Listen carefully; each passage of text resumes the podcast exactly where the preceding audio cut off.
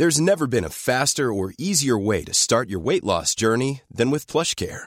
PlushCare accepts most insurance plans and gives you online access to board-certified physicians who can prescribe FDA-approved weight loss medications like Wigovi and Zepbound for those who qualify. Take charge of your health and speak with a board-certified physician about a weight loss plan that's right for you.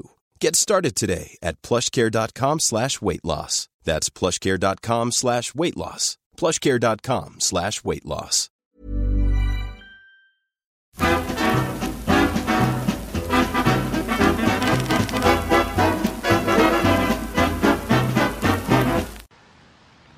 Grüezi miteinander. Ich begrüße Sie ganz herzlich zu einer weiteren Ausgabe von Weltwoche Meilensteine der Schweizer Geschichte. Zu dieser Neujahrsausgabe. Ich begrüße Sie ganz herzlich und wünsche Ihnen ein frohes neues Jahr von der ganzen Weltwoche Redaktion. Ich bin hier gelandet in Basel vor dem Straßburger Denkmal und neben mir steht er schon bereit. Christoph Mörgeli, der Mann für die Meilensteine der Weltwoche äh, der Schweizer Geschichte, selbstverständlich von der Weltwoche. Lieber Christoph, frohes Neues auch dir. Wo sind wir? Was machen wir hier? Um was geht es in der heutigen Sendung? Danke vielmals. Grüezi miteinander. Tatsächlich äh, befinden wir uns vor dem Straßburger Denkmal vis-à-vis -vis des Bahnhofs von Basel. Und dieses Denkmal wurde gestiftet durch die Straßburger, genauer durch einen französischen Baron. Und zwar weshalb?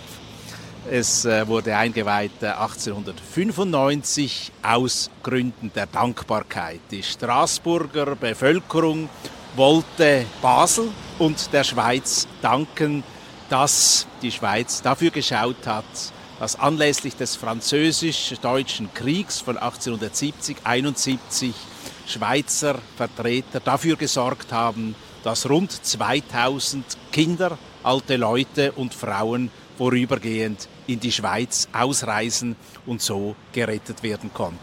1870, Deutsch-Französischer Krieg, für jetzt geschichtliche Vollleien, wie ich mich dazu zähle. Um was ging es da genau? Was war da der Streitgrund? Weshalb hat man sich da bekriegt? Kannst du uns da einen kurzen Überblick geben?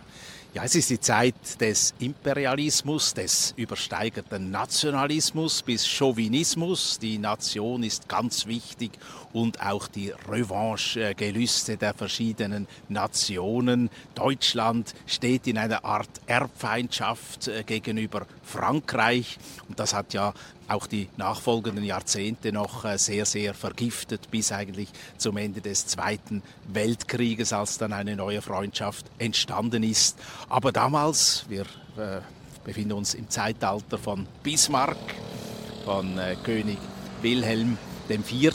und eben auf französischer Seite vom Kaiser Napoleon III.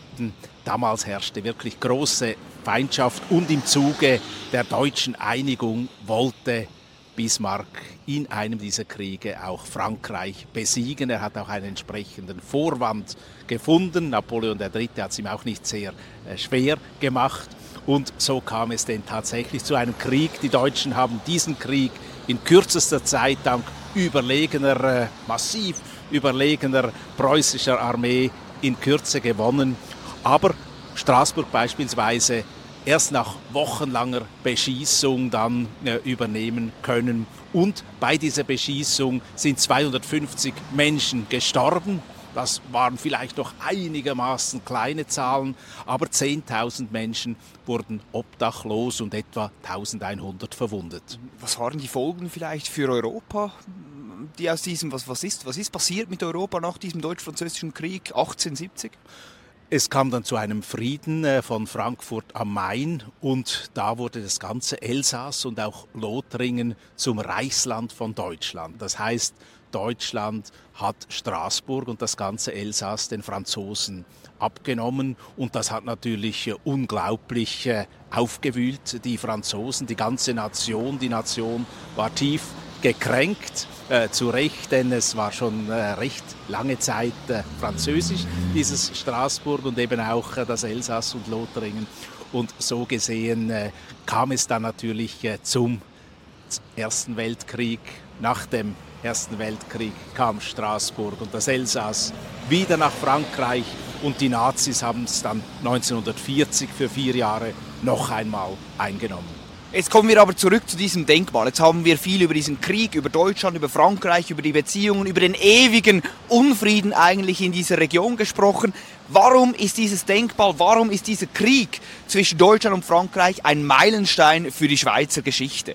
Es ist eine sehr wichtige humanitäre Aktion, die von der Schweiz ausging, der äh, streng neutralen Schweiz. Sie hat sich also nicht eingemischt in diesen Konflikt, aber sie hat äh, Gutes getan.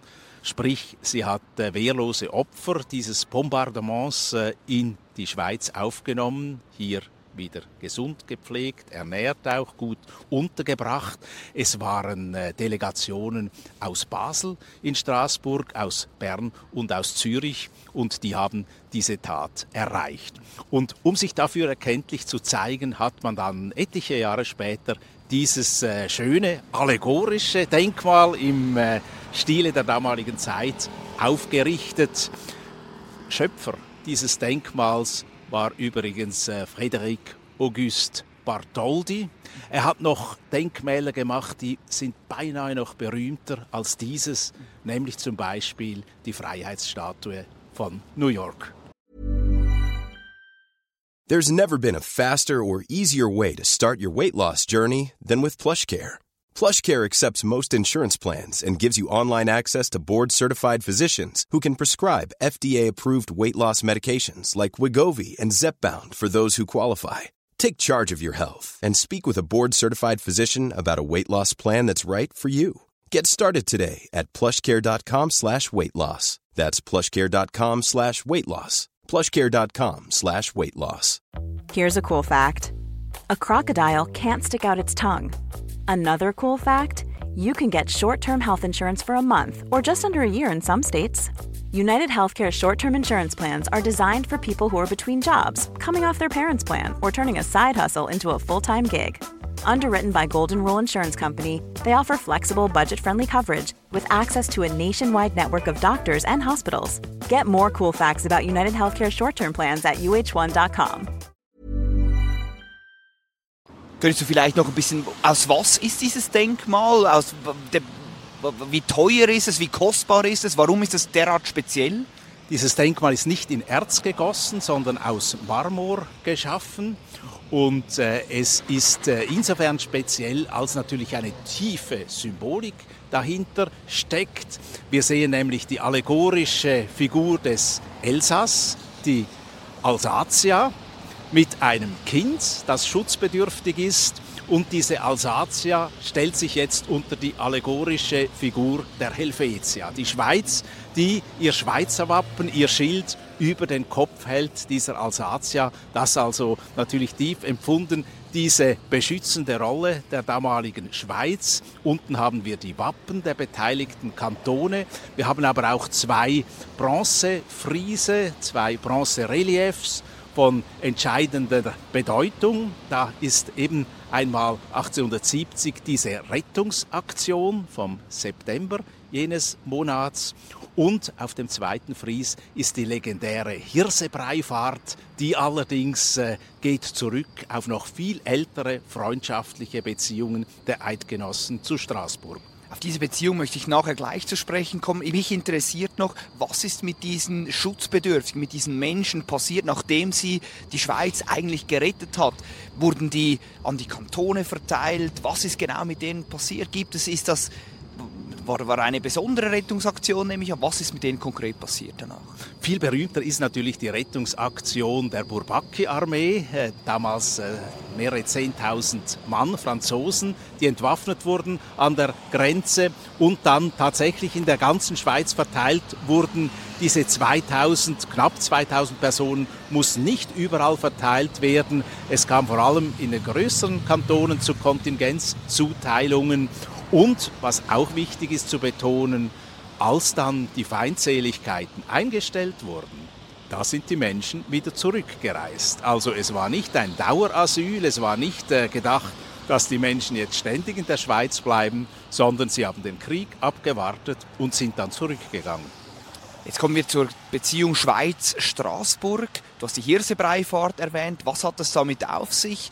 Warum ist dieses Verhältnis Schweiz-Straßburg derart speziell? Dieses äh, Verhältnis ist sehr, sehr alt äh, und äh, hat eine große Tradition.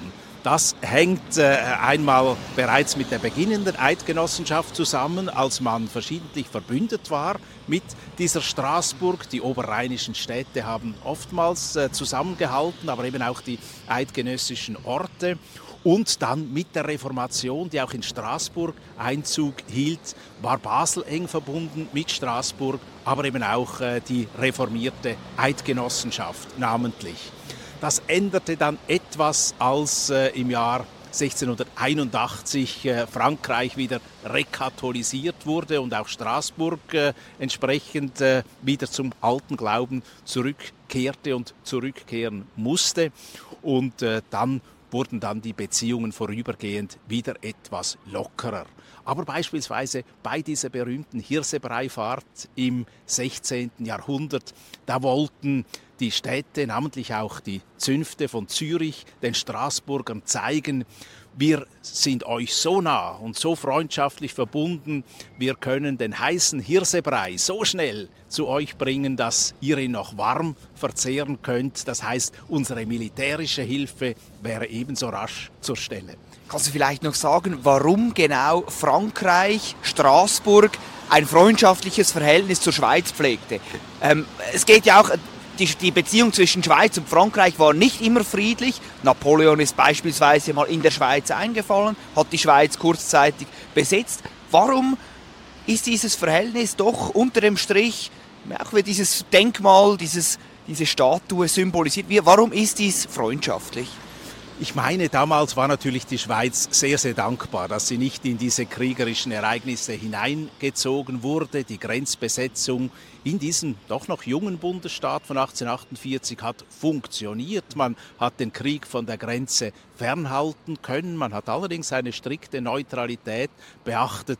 Und so gesehen war es sicher ein Stück weit Dankbarkeit. Man wollte denen etwas zurückgeben, die es eben nicht so gut hatten. Und da war eben Straßburg äh, schon äh, ein altfreundschaftliches äh, Verhältnis da zu dieser Stadt. Und ich meine, das äh, war sicher ein wichtiger Ansporn, dass man gesagt hat, wir helfen diesen Franzosen. In der Schweiz war ja Napoleon nicht einfach nur verhasst. Man darf nicht vergessen, er hat auch einzelne Gebiete, die früheren Untertanengebiete, befreit. Und so gesehen war es nicht so, dass eigentlich äh, französisch äh, feindliche Gefühle vorherrschten. Also man kann überhaupt sagen, das Herz der Schweizer hat jeweils doch eher für die Unterlegenen geschlagen. Und das war in diesem Fall dieses doch geschundene französische Volk, diese geschundene französische Armee.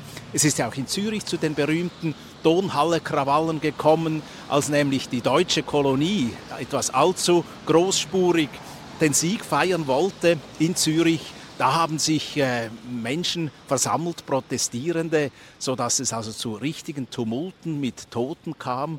So gesehen also war selbst im deutschsprachigen Zürich äh, die Franzosenfreundlichkeit damals größer als die Deutschfreundlichkeit.